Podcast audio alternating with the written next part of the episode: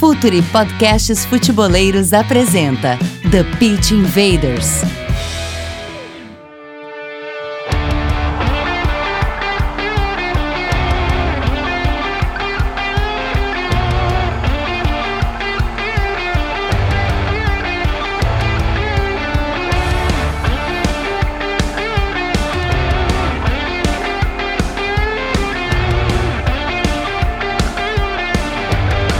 Olá, futeboleiros! Olá, futeboleiras! Futuri, podcast Futeboleiros, apresenta The Pitch Invaders, episódio 97. Meu nome é Eduardo Dias, eu sou o host, mais essa invasão futeboleira pelo SoundCloud, iTunes, YouTube e pelo www.futuri.com.br.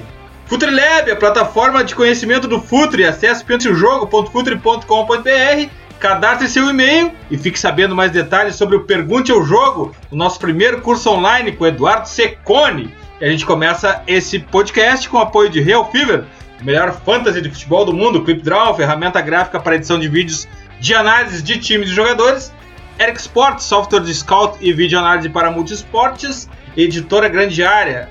Uma honra começar esse The Pitch Invaders em época de Copa do Mundo.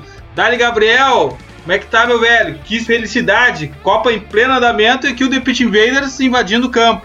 Que coisa bem boa, né? Pô, quatro em quatro anos é. Esse período de quatro anos esperando Copa dá um desespero, assim, porque. Ainda mais que, que 2014 foi no Brasil, né? Então, todo aquele clima, e agora 2018. Então, cara, eu confesso que eu tô muito feliz porque finalmente a Copa chegou, tem muita coisa bacana. Vou olhar de um, de um outro jeito, né? Eu olhei 2014 até um pouco diferente, agora é, vou olhar de outra forma, sempre aprendendo, assim. Então, cara, demais, demais. Que bom que a Copa começou. Mais um invader doméstico aqui, o invader da casa, Myron Rodrigues. Dali, Myron, época de Copa, que felicidade.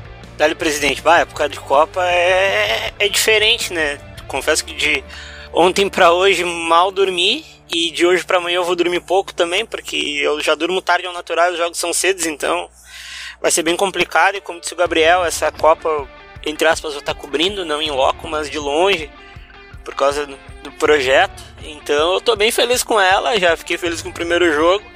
E tem mais 37, aí 67, se quantos jogos tem. Mas tem bastante para ver e eu tô bem feliz com isso.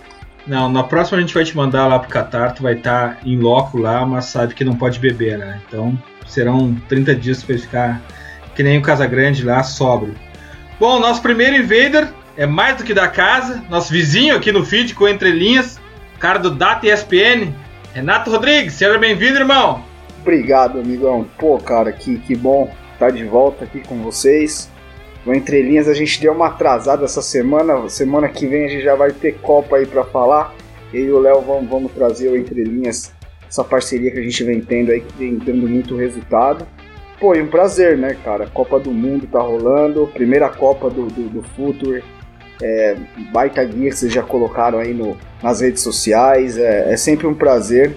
E o assunto é bem legal, cara. O assunto é algo que vai bater bastante na Copa aí. Eu acho que o pessoal vai, vai se interessar bastante. É, e o time hoje está forte, camisetas pesadas por aqui, porque o outro convidado é nosso primeiro professor do FutriLab, do curso Pergunte ao Jogo sobre Análise Tática.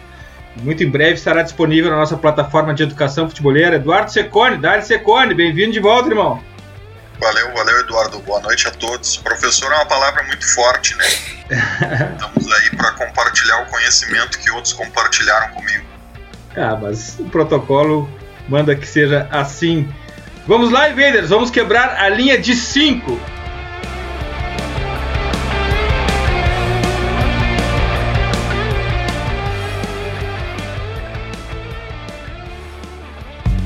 Está no ar o The Pitch Invaders, podcast semanal do projeto Futuri. Cultura, análise e informação, com a profundidade que o futeboleiro merece.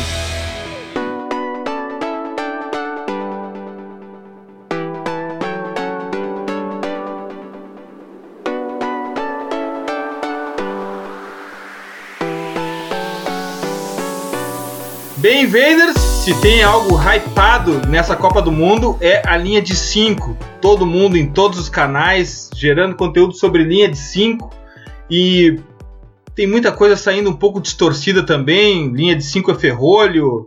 Enfim, a gente está aqui hoje para tentar saber exatamente Como ultrapassar uma linha de 5, então? Uma coisa é certa, ela sempre acaba colocando dificuldade para o adversário, porque é uma questão numérica, matemática, pelo número de jogadores que acaba uh, na primeira linha de defesa, acaba se estabelecendo ali, não tem como criar uma certa dificuldade. Secone, explica pra gente um pouco melhor. Primeiro, vamos estabelecer a linha de 5 de defesa. Como é que funciona essa linha de 5 para depois a gente descobrir como é que a gente passa por ela. Olha, Eduardo, uma, uma coisa que a gente tem que, que tomar cuidado e até é importante porque no, no Future muitos seguidores são uh, iniciantes na, na análise tática, pessoas que estão começando agora e que se empolgam bastante porque estão em contato com muito, uma profusão muito maior de informações e dados como na época que eu comecei lá em 2009, onde não tinha tanto jogo, nem tanto scout, nem tanto mapa de calor. Então a gente tem que tomar cuidado com a, a, a, quebrar um, um pouco a, visão dogmática de que existe uma fórmula, né? Uh, a gente tem que tentar entrar na contextualização para ver que existem várias maneiras de se armar essa linha de 5. Qualquer time que a gente pegar uh, que tenha usado recentemente ou seleção essa formação, uh, a gente vai ver características diferentes ou no, no, na escolha do, do, perfil dos jogadores ou na maneira de marcar uh, com encaixes mais curtos ou com perseguições mais fora de setor ou guardando mais o espaço uh, usando um, um, lateral entre os três zagueiros e um extremo nas alas, ou jogando com três zagueiros de ofício e, e laterais nos lados, cada escolha dessas interfere um pouco na, no, no, funcionamento uh, dessa linha, mas como o viés da conversa é mais a do, acredito eu, do bloco baixo e de utilizar essa formação para fechar a entrada da área, eu acho que as inspirações mais recentes ali são a, a Costa Rica da Copa de 14, uh, ah, alguns clubes ingleses que tentaram fazer isso para quebrar o Chelsea quando o Chelsea estava despontando, fazendo uma linha de cinco mais ofensiva.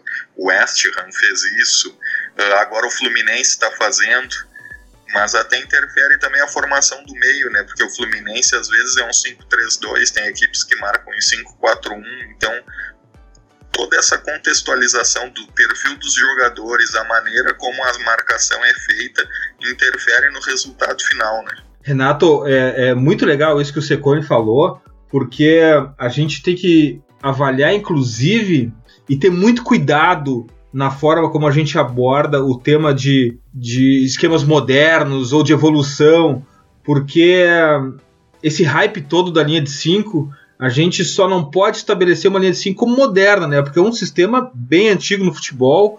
É claro que uma com uma outra configuração, talvez sem o líbero, uh, mas a gente tem que se estabelecer e, e esse alerta do Secone inicial é importante, né? Para a gente não, não, não estigmatizar ou adjetivar uh, esquemas, uh, modelos ou configurações, plataformas, enfim, como moderno como evolução, e nem como sendo a, o esquema único e definitivo para alcançar a vitória num jogo, né, Renato? Não, total, total. E, cara, é, se a gente for olhar o, o sistema, o, o, que a gente fala na linha de ônibus, que muita gente diz, ele, ele cada vez é, ele tem menos relevância, ele continua tendo uma importância muito grande porque ele é uma, uma referência posicional, né?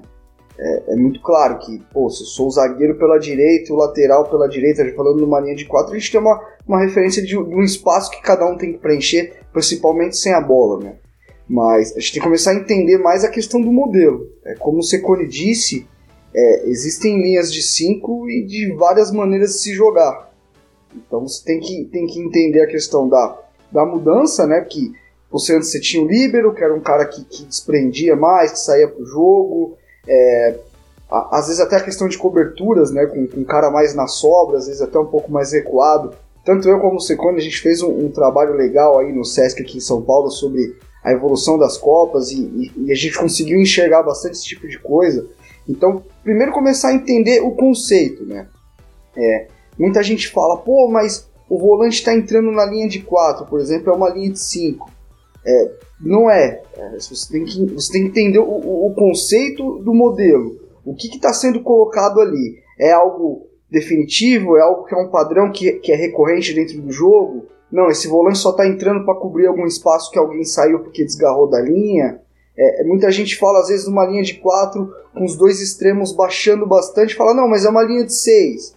Então, eu acho que a grande questão, a primeira coisa para se definir um esquema, acho que sem a bola hoje em dia é mais fácil até de você conseguir entender com, com equipes que, que, jogam de uma maneira mais zonal, né, uma, maneiras mais rígidas, é você entender a interação.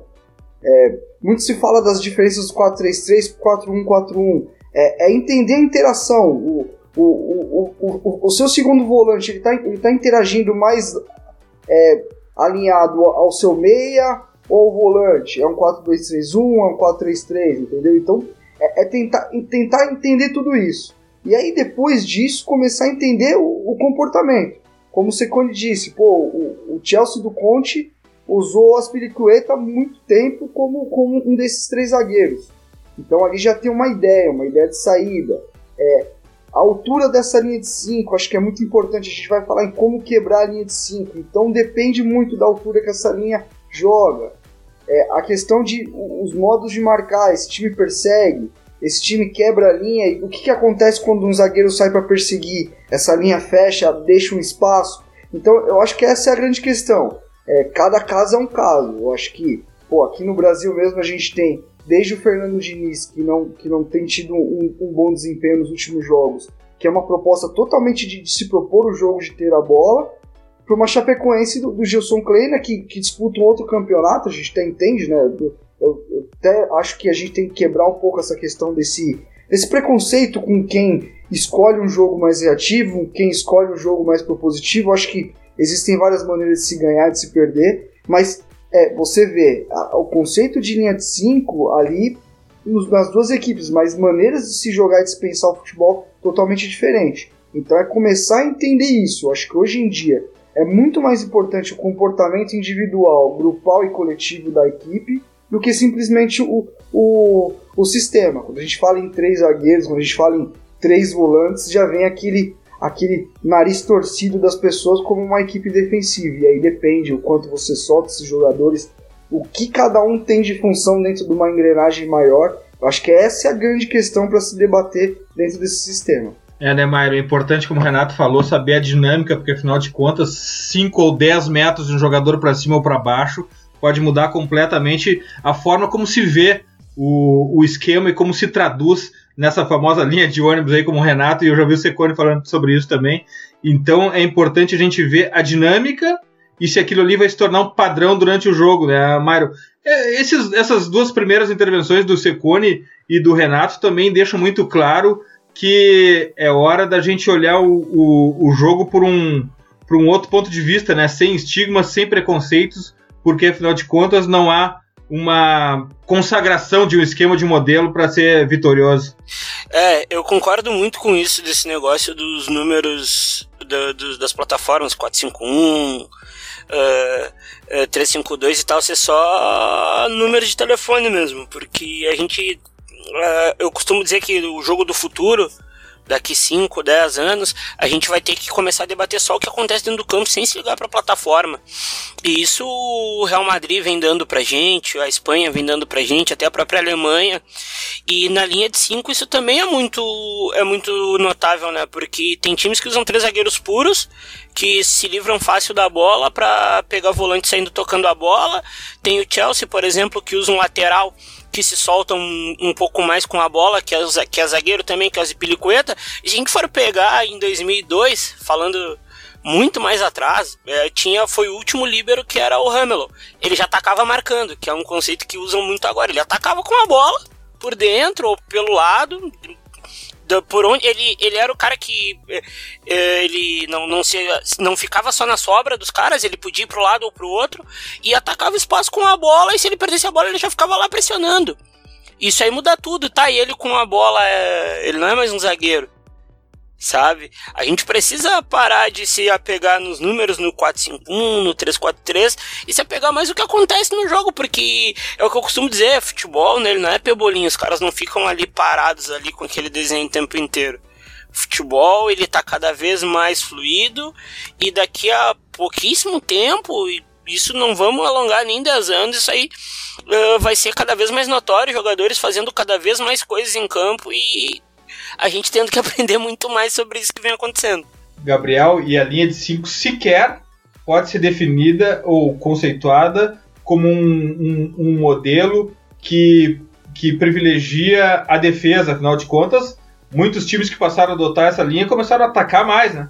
Exato, e, e, na real, só até falando um pouquinho antes de tudo que a gente está conversando sobre achar a linha de 5 ou não, me parece que muitas vezes as pessoas começam a querer achar é, conceitos em tudo quanto é canto. E, e, é como o Renato falou, nem sempre o volante recuar para uma linha de 4 vai significar uma linha de 5, é só. Pode ser um movimento ali que foi necessário. Não significa que o time vai, vai defender em 5.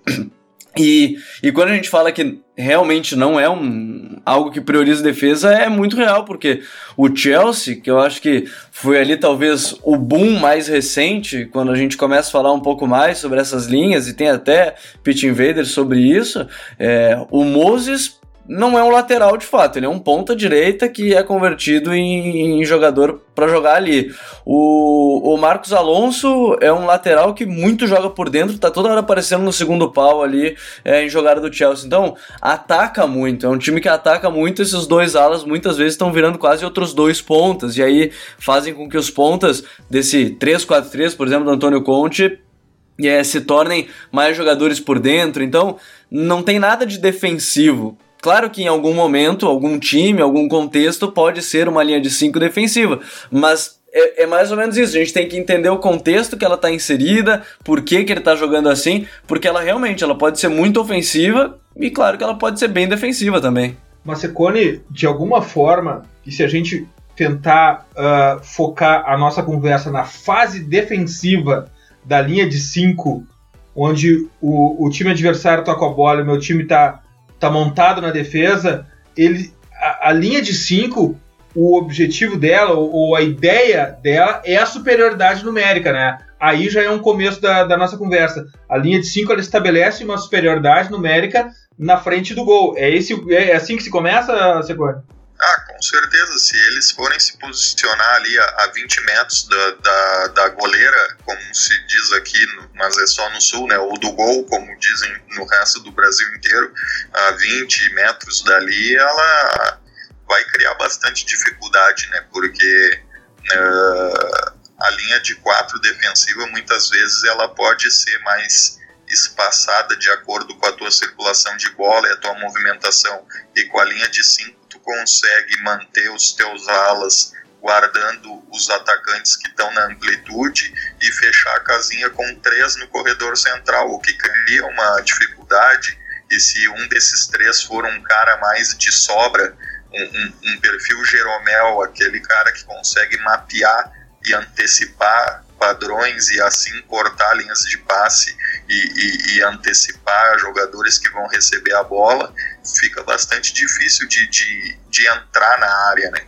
Aí é como eu disse antes, é, eu sendo um, um, analista de uma equipe que vai enfrentar uma defesa que se posiciona assim em bloco baixo, em linha de 5, uh, tem que uh, tentar destrinchar as características desses jogadores e, e, como o Renato disse, dos comportamentos entre eles. Né? O ala vai abordar mais alto quando a bola entra no setor ou ele vai deixar o, o extremo abordar e ele vai uh, manter a linha mais coesa. Se ele abordar essa linha vai espaçar porque o zagueiro vai vir junto ou, ou o espaço vai ficar nas costas desse ala? Uh, que tipo de, de relação acontece quando o zagueiro sai para caçar? Uh, a linha, os alas vão compactar mais ou aquele buraco vai ficar mais uh, extenso? Então, essa é a chave, acredito eu, é analisar esses comportamentos, as características dos jogadores e as interações entre eles. Uh, um exemplo, uh, o Tottenham, uh, pelo que eu me lembro, foi a primeira equipe que conseguiu derrubar o Chelsea no auge desse modelo do Conte. O que, que ele fez? Ele, em primeiro lugar, espelhou o 3-4-3. mudou o 2-3-1 dele naquele jogo, mas principalmente ele botou o Dele Alli em cima do Aspilicueta e fez dois gols de cabeça ali. Então ele, ele identificou o que poderia ser o ponto vulnerável daquele bloqueio defensivo do Chelsea, que era um zagueiro mais baixo. Ele utilizou o lado direito como lado forte para terminar a jogada pelo alto no lado esquerdo, com o Dele Alli entrando entre o Moses e o Aspilicueta. Se bem me lembro, ele fez um gol de cabeça e o outro foi do Kane. Eu não sei, eu acho que o Tottenham ganhou de 2 a 1 um. Talvez eu esteja cometendo algum, algum erro de, de, da minha memória já de idade avançada, mas é um exemplo de, de como identificar um, um ponto vulnerável dentro dessa linha e a partir disso uh, encontrar a tua solução. Uh, me metendo, o nome disse que o que o Secone falou e a gente usa bastante outros esportes para ilustrar o futebol. O nome disso é mismatch. No basquete existe muito quando ele coloca um, um, um, um jogador de posição mais alta para bater com mais baixo e ganhar vantagem. Uh, quem fez muito isso nessa nesse playoff de NBA, as pessoas que gostam, foi o foi a, as trocas de arremesso para deixar o, o Kevin Durant em cima do armador do, do Cavaliers ele conseguir ir matando bola o tempo inteiro. Perfeito, na NFL também tem esse mismatch quando o, o quarterback consegue ler que o, o, o, um recebedor mais alto, em geral um end, caiu na zona de um, de um cornerback mais baixo, tipo o Patriots com o Gronkowski, que é uma torre, correndo para cima de um, de um cornerback que tem 20 centímetros a menos que ele. Aí o Tom Brady joga de olho fechado, porque é um mismatch físico, né? Uh, não, nem todos os mismatches no futebol precisam ser uh, norteados por isso, mas nesse caso, se um dos três é mais baixo, aí o, o Pochettino foi muito bem nessa leitura e a tua comparação com, com os esportes americanos é perfeita nisso. O próprio, o próprio Mandzukic na, na Juventus, jogando como, como um extremo, em vários momentos ele fecha no lado oposto, né, na segunda trave, e como ele é um jogador agressivo, de imposição e que tem altura também, ele acaba ganhando, né, fazendo, o Mandzukic fez bastante gol assim pela Juventus, fazendo corredor sem bola, mas quando a bola chegava no, no lado oposto dele, já corria direto para a segunda trave para disputar e ganhar. É, é bem legal. É, quase eliminou. Essa... Quase eliminou o Real Madrid no, na Champions assim, né? Jogou em cima Sim. do Carvajal, duas bolas do Douglas Costa e dois gols do Mandzukic. É isso, verdade. Bem lembrado, Gabriel. Renato, e a linha de 5, ela é um antídoto para amplitude máxima também, né? De alguma forma, está relacionado o uso de extremo, dois extremos bem abertos, com a adoção da linha de 5 como antídoto para isso. Sim, total. É, o, o Secone abordou isso logo no começo. É, é meio lógico, né? Com, com, um jogador a mais na linha defensiva, você consegue é, abranger uma maior parte do campo. Você consegue manter os espaços entre um jogador e outro. Dificilmente você vai ver uma linha defensiva de quatro hoje com os dois laterais muito abertos. É, é claro que para cada situação é, o, o, Mano Menezes trabalha muito assim, o próprio Tite, em, em estreitar ou, ou deixar um pouco mais espaçada essa linha de acordo com o adversário também. É importante você ter essa leitura entender quando é melhor você fechar um pouco mais o centro ou, ou abrir um pouquinho mais, porque entende que a necessidade de é de estar mais encurtado nesse ponto na hora que a bola entra, por exemplo, é um, é um dos motivos. Mas a linha de 5 ela ocupa uma faixa muito maior. E aí o que, você, o que, você tem? Duas, duas vantagens que você tem. Uma, é, você quebra muito infiltração, né? Se você, somente se você jogar com, uma, com, uma, com um bloco bem baixo, é, você, você não tem espaço para enfiar essa bola, já que a distância entre um jogador e outro é, é muito pequena, então alguém vai conseguir ali fazer uma interceptação ou, ou, ou, ou pressionar a bola que entre. E, e, outra coisa, você consegue ter uma linha de cobertura ainda maior. Né? A gente percebe na linha de 5, pelo menos eu, as melhores que eu vejo assim, em questão de funcionamento, é que os, os, os alas, quando eles baixam né, e, e, entram na linha dos zagueiros, eles, eles teoricamente têm uma liberdade maior para pressionar. Geralmente ele, ele o, o Secone fez uma análise bem legal do, do Chelsea no, no, blog dele, mostrando isso. Quando a bola entra no setor do lado, o, o, os laterais saem e precisam ser bem agressivos. E quando ele faz esse, esse movimento de, de sair daí e literalmente quebrar um pouco a linha, você ainda tem quatro jogadores. Você tem alguém já fechando na cobertura e mais quatro jogadores para a linha de cobertura protegendo o gol. Então é, é, tem muito essa questão. Você vai ter sempre uma linha de cobertura bem sustentada, você vai cortar espaço para infiltração. Se você jogar com um bloco baixo, dificilmente algum time vai conseguir achar alguém em profundidade, porque não vai ter profundidade para atacar no campo, né? É, aconteceu muito no, no, no, amistoso, não sei se vocês lembram, o amistoso Brasil e Rússia. logo no começo do jogo, acho que o Daniel Alves enfia uma bola pro Gabriel, que ele faz um, uma diagonal para fora e ele praticamente sai na cara do goleiro. Ah, nesse momento a Rússia estava jogando com, com um bloco um pouco mais intermediário, mais médio. A partir do momento que essa infiltração acontece, a Rússia, a Rússia baixou o bloco. E aí prejudicou bastante a seleção brasileira, porque o Tite falou muito em abrir o campo e usar a infiltração. A gente vai ainda falar mais para frente das armas, né, para que, que, quebrar essa linha defensiva, mas tem muito disso. A altura dela vai dizer muita coisa na hora da estratégia do jogo. Myron, a Itália está fora da Copa, mas ela nunca pode ficar de fora de uma conversa, de um debate sobre tática, afinal de contas, uh, ainda mais se a gente for falar sobre questões defensivas. Né? A sede do sede inicial, o nascimento do Catenaccio. Como é que é essa configuração, três zagueiros lá na Itália, três centrais lá na Itália, Myron? Ah, depende, nos anos, nos anos 80 tinha o Xerea brincando de líbero e, mas não chegava a ser uma linha de três, né? A linha de três na Itália, ela foi, ela foi, voltou, foi, voltou. Ela foi do Catenaccio do, do Heleno Herrera na Inter, que foi o, o, primeiro cara que colocou um regista também. As pessoas não precisam dizer que ele só defendia. Mas agora, no, no, no futuro, existem linhas de três diferentes, linha de cinco diferentes, com três zagueiros.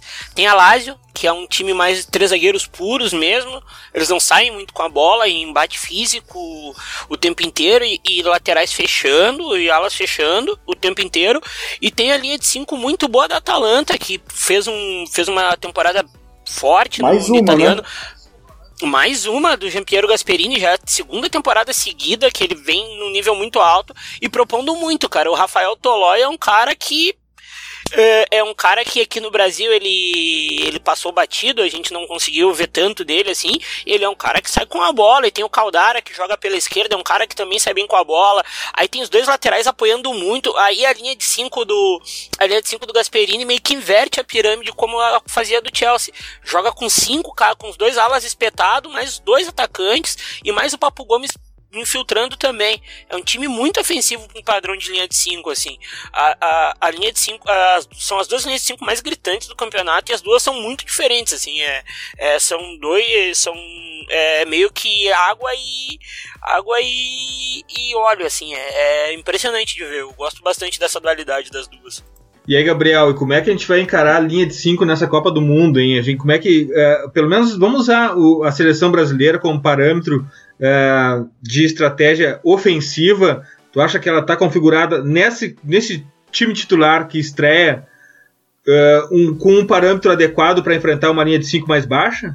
Me parece que sim. É, por uma mudança, na verdade, talvez a, a chegada e entrada do Coutinho, com, com por enquanto o Renato Augusto fora, me parece que pode ser útil, porque pelo que a gente tem visto, assim, e ouvido os relatos das atividades, com esse modelo, com Casemiro, Paulinho e, e, Coutinho, em muitos momentos o Brasil tem cinco homens ali na frente, com Neymar na esquerda, aí o Jesus mais centralizado como centroavante, o William pela direita, e aí entrando muito, buscando a entrelinha ou atacar o espaço, o Paulinho principalmente, né, que já fazia isso naturalmente no modelo da seleção, mas agora também o Coutinho, ele se, ele se sentiu muito à vontade, inclusive, no, no amistoso contra a Áustria, né, então talvez seja essa a possibilidade, até porque os laterais da seleção muito jogam por dentro, né? O, o, Tite faz é muito o Marcelo e o e agora vai ter que ser o Danilo, né? Mas antes do Daniel Alves, o, o, Daniel, o Danilo vai ter que se adaptar um pouco mais a isso,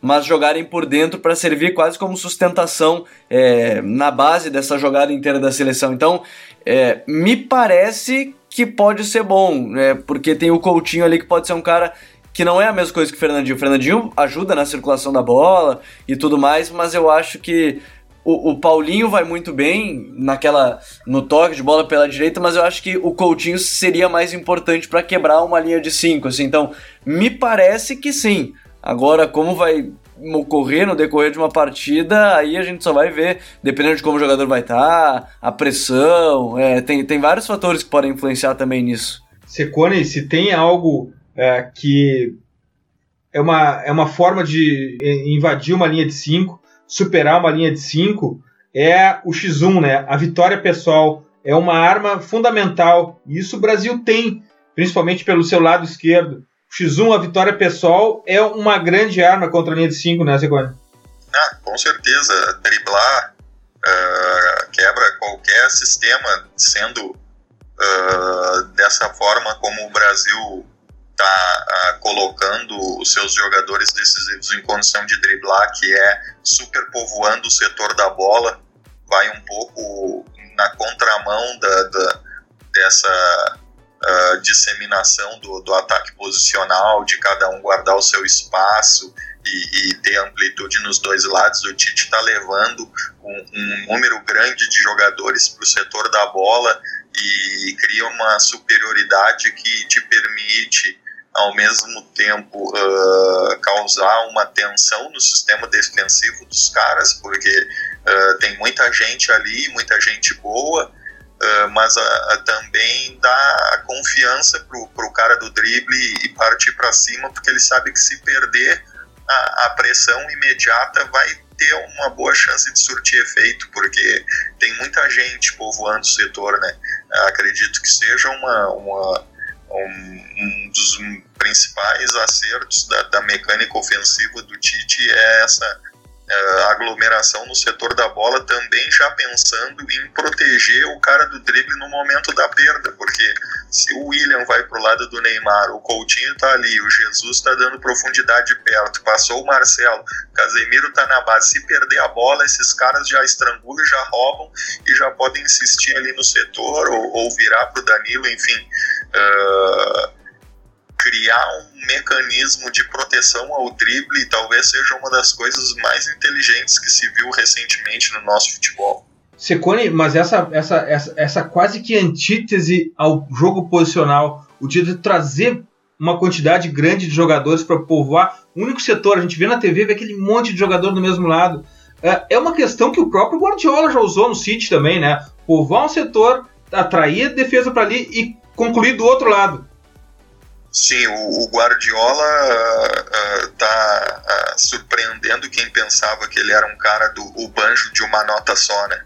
Ele, ele mostrou que ele é aquele violão de 12 cordas, né? Ele não, não tem um repertório limitado e, e ele pensa muito no, no, material que ele tem e no país onde ele está inserido.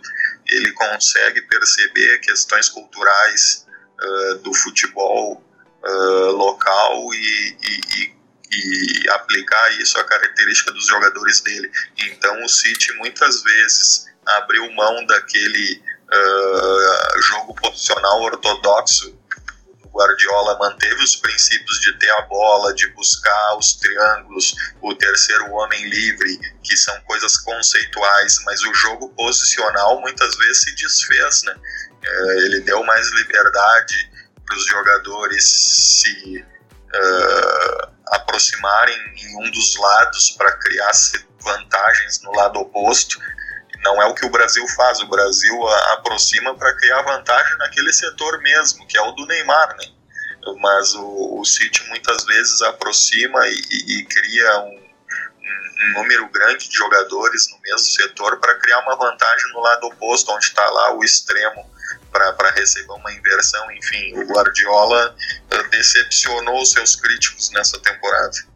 Renato, a gente já tem aqui X1 já é uma possibilidade. Uh, congestionar o setor para dar vantagem numérica no setor também é uma outra possibilidade. E um 9 físico para dar profundidade e jogar essa linha lá para trás também pode ser uma, uma alternativa para vencer uma de 5. Botar um 9 físico lá na, empurrar os centrais lá para a marca do pênalti e para abrir, não necessariamente que isso vai ser o efeito direto, mas para abrir um espaço na frente da área, um, em frente ao funil ali para daqui a pouco ter o chute, a segunda bola, também pode ser uma possibilidade, Renato? Sim, é, é, é uma das, né? Eu acho que, pelo menos no, no, nos últimos jogos, acho que a seleção brasileira mostrou isso muito de bom, cara, principalmente no último jogo. Achei que colocou muita gente no entrelinha ali, rodando. É, eu, eu, vejo hoje, principalmente o lado esquerdo do Brasil, muito associativo, né? Jogadores com, com muita qualidade e, e criatividade para criar situações. E eu já vejo o lado direito um pouco mais agudo. Eu acho que a seleção em algum momento vai tender a criar pelo lado esquerdo e trocar corredor para atacar pelo lado direito. Eu acho que o, o, lado direito da seleção hoje, com Danilo, com Paulinho, com William, é, é, é um setor mais agudo, de mais força. Então eu acho que essa troca de lado também pode ser algo muito importante. É, lembrando que não pode ser uma bola muito viajada, né? Tem que ser uma bola mais rápida, porque assim como é, essa linha ocupa uma maior parte do campo, se essa bola viaja, a linha vai flutuar junto, o lateral vai, vai fechar, o outro zagueiro vai fechar, e aí a gente já tem uma, uma sequência de coberturas ali que é difícil bater. Mas sem dúvida, você empurrar, eu acho que a, a, o, o, papel da, do, do, jogador que gera profundidade é muito importante. E, e, mais que isso, não só gerar profundidade, eu acho que precisa. É, a, não só a linha, a linha de 5, eu acho que a linha defensiva ela precisa ser agredida. Ela, você precisa colocar movimento, precisa colocar infiltração, mesmo que a bola, a bola não entre. Eu acho que isso é um problema que eu vejo hoje no Brasil em fase ofensiva, é que falta movimento em alguns momentos. Infiltração, você, você tem que deixar o, o, essa linha defensiva ligada a todo momento. Se você chega com a bola do lado enfia um monte de gente na área e faz o cruzamento antecipado, né, que a gente fala, não adianta muito. Então eu acho que o, o professor Roger Machado uma vez me, me falou uma coisa bem legal, para você quebrar qualquer bom sistema defensivo, independente de, de linha de 5 ou de linha de 4, é, o passe ele, ele tem uma relação muito grande em se alternar velocidade, distância, direção. Então é muito importante você também estar tá com um time confiante para poder forçar um passe, para você poder jogar de primeira principalmente, né? Porque é, é, nesse momento que você tira alguém do lugar, é o movimento. Eu acho que é, uma outra questão, tem equipes que jogam com uma linha de 5 e uma linha de 3 na frente, que é algo que eu pessoalmente não gosto muito. Eu acho que fica muito campo para três jogadores flutuarem. É, equipes que jogam no 5-3-2, né? Quando deixa dois caras na frente, até para segurar três jogadores do, do, adversário, né? Muito essa questão de colocar mais gente no campo ofensivo, outro tentando segurar o máximo, algo que o Liverpool faz muito bem, mas é, é, quando você pega uma linha de 5 com uma linha de 3, eu acho que esse espaço para um arremate de média e longa ele fica, ele fica um pouco mais evidente, porque a, a linha de 5 para flutuar de um lado para o outro, ela consegue ocupar um espaço maior, mas três jogadores flutuando, aí já, já é algo já é algo mais difícil, né? Você precisa de, um, de uma resistência maior, esses jogadores precisam estar fisicamente muito, muito fortes. Então acho que é a questão do, do, da profundidade é muito importante e, e, e arriscar, cara. É, nesse momento, é, é, arriscar uma, uma bola de fora da área, como você mesmo disse, na entrada da área. às vezes essa bola vai gerar um rebote no segundo lance e, e vai fazer com que essa linha de 5 esteja saindo e você faça um movimento ao contrário de infiltração. É, acontece muito isso contra a linha de 5. Às vezes uma equipe gera um rebote, está muito bem preparada para conseguir o, a bola para gerar um segundo lance é algo que o Cristiano Ronaldo faz muito bem, que é entender o momento que a linha está saindo, né? Que essa bola negativa faz com que a linha saia, né? Tire campo do adversário e você recuperando essa bola logo em seguida, gerando um segundo lance e conseguindo pegar o, a infiltração do atacante, o Soares faz muito bem isso também, que é em momento que o zagueiro, o lateral está saindo e você faz o movimento ao contrário, em condição legal no, no impedimento, acho que é muito importante. Acho que como, acho que o, o que o Secone disse é, é, é, é, a grande verdade. Acho que tudo vai depender do, do que você detectou ali de padrão, de espaço, de característica dos atletas e explorar. Mas de uma maneira geral, acho que é isso: é movimento, é, é troca de, de, de, lado rápido, é, é, alternância de passe de velocidade, é infiltração, atacar muito a linha. Eu acho que é por aí se a gente for pensar numa maneira mais geral, não, não analisando um time é, sozinho, assim, só, só esse time, só essas peculiaridades. Myron, vamos voltar para o basquete então, voltar para o triângulo ofensivo de Phil Jackson. Uma linha de 5, a gente precisa gerar espaço, né? Talvez a gente precise de Firmino. É, mas a questão do Firmino toda na linha de 5 é que a linha de 5 tu vai, dependendo da linha de 5 que tu pegar, por exemplo, a da, a da Sérvia, tem os caras que perseguem de ficar dois lá na sobra. Daí o jogo por dentro de Paulinho tem que aparecer, o Neymar teria que vir na diagonal, sabe? O, o nosso lado direito, que é o William, que é, como o Renato falou, ele é mais agudo, ele não faz a diagonal. Aí tu tem as chaves da, da linha de 5. E tu quer uma coisa que quebra muito a linha de 5 também é o meio espaço, que é entre o ala e o, o zagueiro. E quem preenche muito bem ali é o Paulinho. É, como o Tite falou, é um mesala. Que é, é um termo muito italiano até, dos anos 80. É, e, o, e o Paulinho infiltra muito ali. Daí ali tu pode ter uma chave de espaço para alguém infiltrar também. O grande problema da linha de 5 contra o falso 9 é muito complicado. É muito complicado. A, a, a, e, e, tu, ter o, tu ter o Firmino ali, no, tu ter o Jesus ali para ter um pivô para alguém que vem de trás ou para alguém empurrar a marcação, como até o Firmino já fez contra o Uruguai e o Renato fez esse post fantástico no ESPN na época, que era para que serve um centroavante. O Paulinho, o Firmino num jogo contra o Uruguai que tava ruim, nem era uma linha de 5. Ele empurrou, o Paulinho veio, veio de trás com a bola para fazer o gol. Isso pode acontecer com o Firmino também, mas com o Jesus ela é muito, ela é muito mais evidente. Tem o meio espaço e tem esse um para um. Mas uh, a questão toda do para tu ter o Firmino é se eles vão te perseguir ou não. Se for uma linha de três bem zonal, aí fica, fica bem complicado. É uma chave que eu acho que ela, eu acho que ela não vai ter tanto assim na Copa. E falar em meio espaço, Gabriel, meio espaço exatamente onde Cristiano Ronaldo fez praticamente uma temporada inteira, temporada passada. Agora nessa ele voltou a correr da pique de 40 metros. Na temporada passada ele ficou uma temporada inteira fazendo gol entre o central e o lateral. E falando em Espanha, o toque de bola rápido, como o Renato falou, também é uma grande possibilidade de, de quebrar uma linha de 5, né?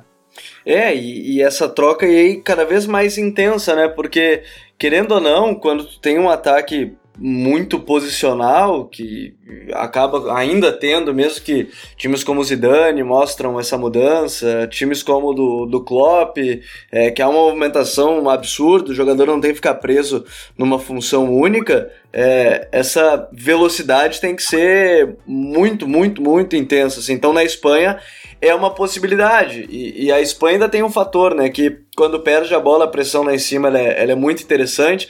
Eu acho que ainda pode ter alguma mudança dependendo do Thiago pro Coque, porque o Coque é mais físico, mas trocar passe vai ser muito importante. E pegando esse exemplo rápido até da Espanha, um cara que pode ser o diferencial pode ser o Isco, porque Uh, o Lopetegui fazia isso, eu imagino que o Ievo vai fazer a mesma coisa porque não vai mudar é, na Copa alguma movimentação, mas o Isco era o cara que tinha liberdade para fazer os movimentos que ele queria, partindo da esquerda para dentro e, e, coisas desse sentido, sim. Ele tinha uma total liberdade nesse modelo da seleção espanhola, mas movimentação e o toque muito rápido, acho que vai ter que ser muito interessante e o Rodrigo pode ajudar nisso, que o Rodrigo é um atacante que tem movimentação, sabe a hora de abrir espaço, sabe a hora de atacar ele é, eu acho que pegando esse exemplo da Espanha também, é toque rápido, aproveitar é qualquer brecha que tiver, mas tem que ser muito intenso na troca de passe. Amistoso contra a Itália mostrou muito isso, né, Gabriel?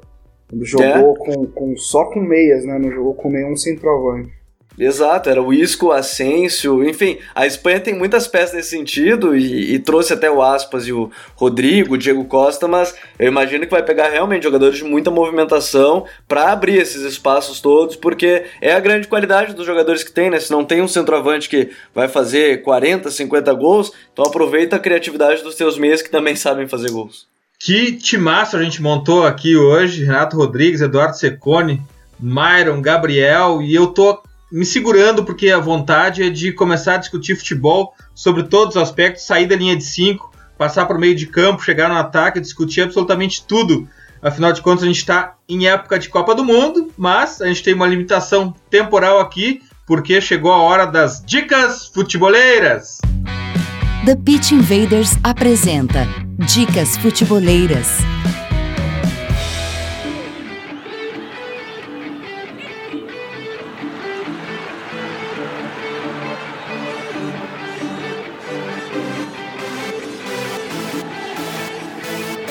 Eu tenho notado, pelo menos na minha TL, eu tô muito feliz porque a geração de conteúdo de altíssima qualidade sobre futebol tá vivendo uma época de ouro. Essa pré-copa inspirou muita gente a falar sobre futebol de maneira profunda, reflexiva, trocando uma ideia uh, para saber os conceitos de jogo, ou até mesmo sobre questões históricas do futebol. A gente está vendo análises de Copa do Mundo muito antiga, está identificando movimentos e padrões que a gente imaginava ser moderno uh, se repetindo. Então eu estou muito feliz, eu estou me deliciando a cada dia, lendo e aprendendo sobre futebol. E a minha dica futeboleira é totalmente caseira, é o Guia Tático do Futuri para a Copa do Mundo, um documento em forma de arte de o time Futuri e eu queria deixar aqui meus parabéns e o muito obrigado, Gabriel, Vini, Felipe foram fundamentais, Mairo também participou direto desse guia, mas tem textos de André Fury, Paulo Calçade, Jazz Mirandinha, mais um timaço de, de colaboradores que fizeram as análises, todas elas profundas e objetivas de cada uma das seleções e tudo num, num documento que é uma obra de arte. Por favor, acessem o www.futuri.com.br, acessem e façam download gratuitamente. Gabriel, qual a tua dica futeboleira?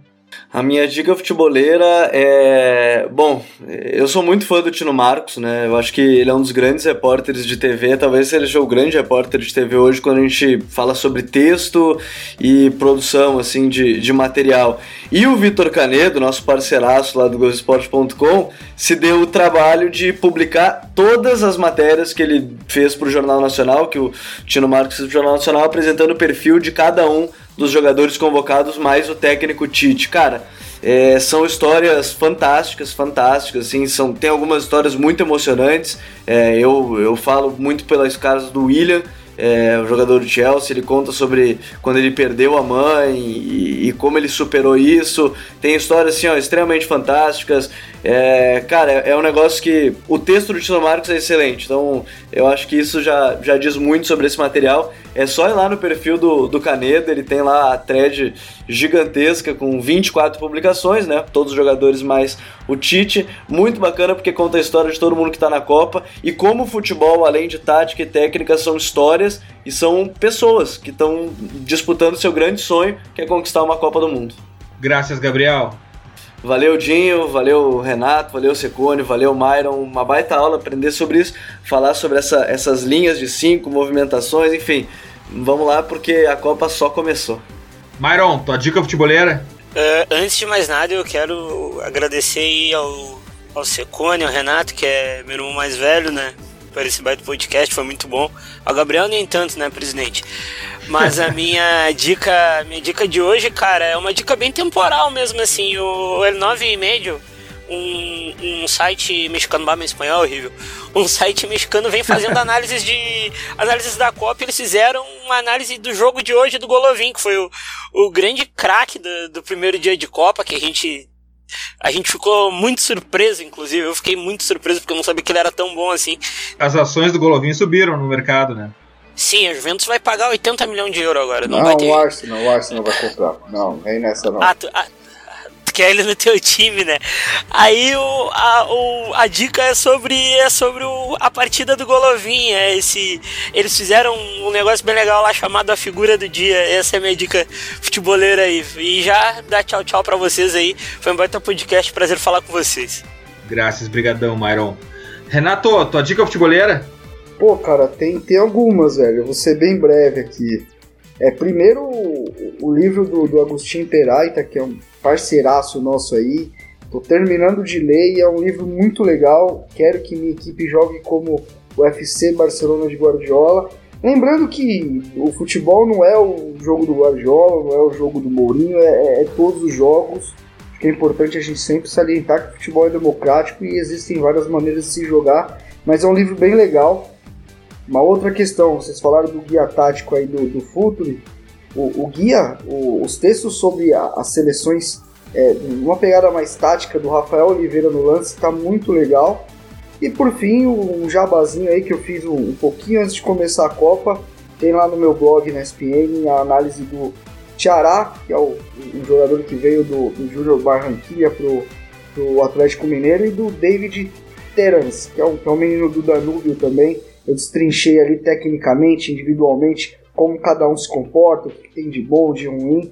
Eu acho que ficou bem legal aí, o torcedor do Atlético pode conhecer os novos reforços e outros torcedores também que vão enfrentar esses jogadores. Ficou bem legal esse material. Renato, muito obrigado por estar no time Futuri com a gente. A gente aprende muito contigo, a gente tem muito orgulho disso.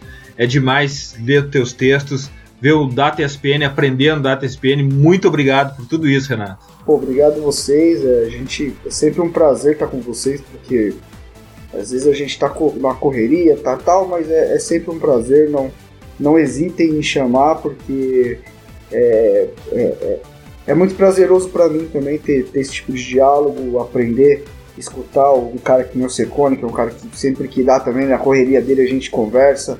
Vocês é, é sempre um prazer. E precisando é só chamar, a gente tá, tá ali.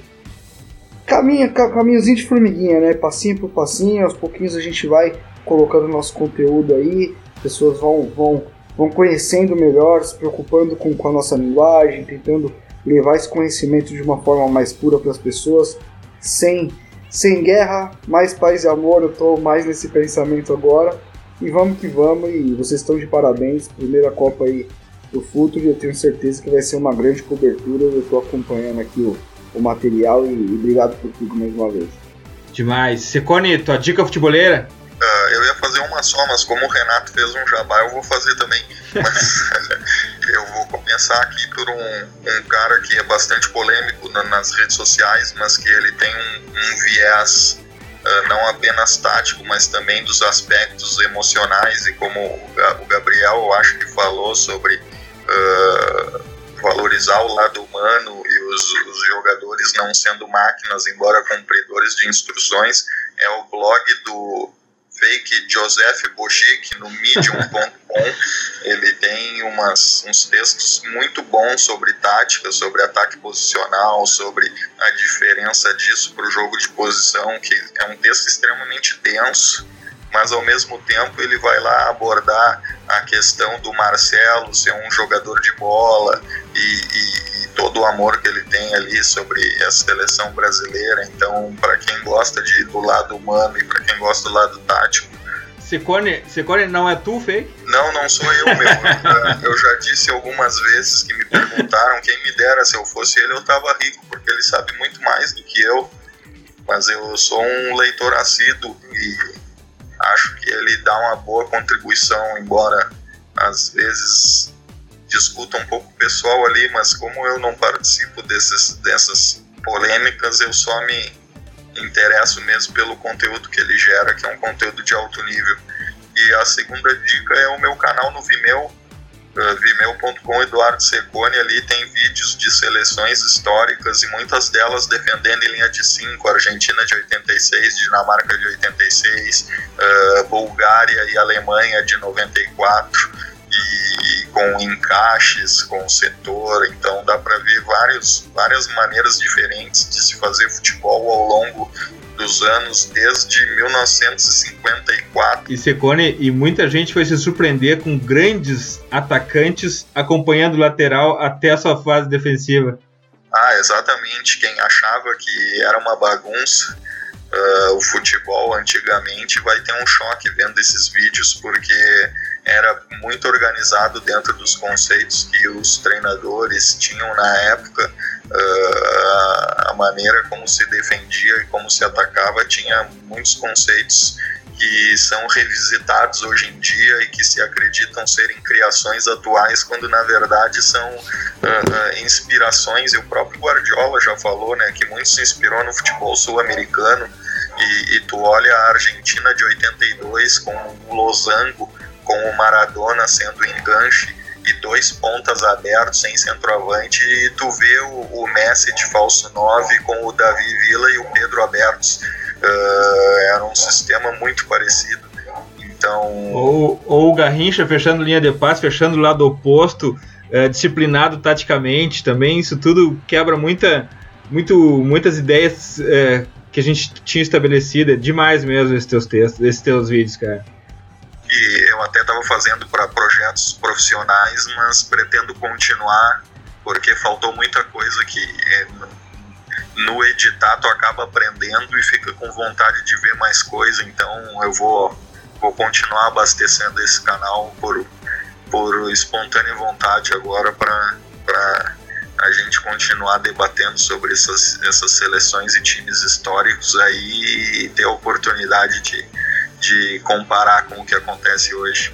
Secone, muito obrigado por acreditar no projeto Futre, por estar tá vestindo a camisa do Futre, por estar tá com a gente, por estar tá compartilhando uh, conhecimento, distribuindo esse conteúdo e também colaborando com o Pense o Jogo, com essa disseminação de conteúdo de uma nova era de, de análise no futebol, cara. Muitíssimo obrigado mesmo.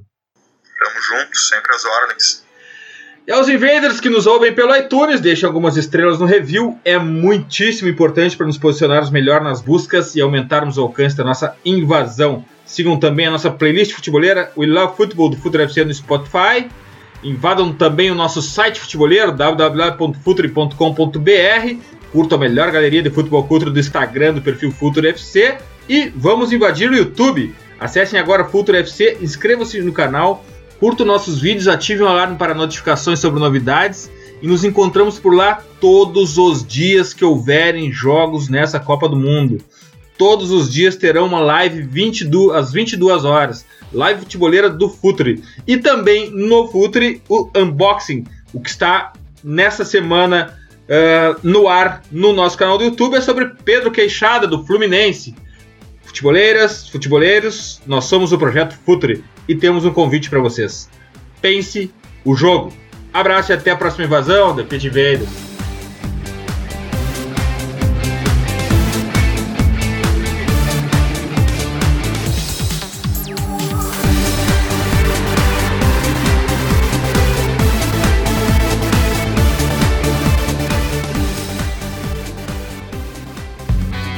Projeto Futuri apresentou The Pitch Invaders. Acesse www.futuri.com.br. Pense o jogo.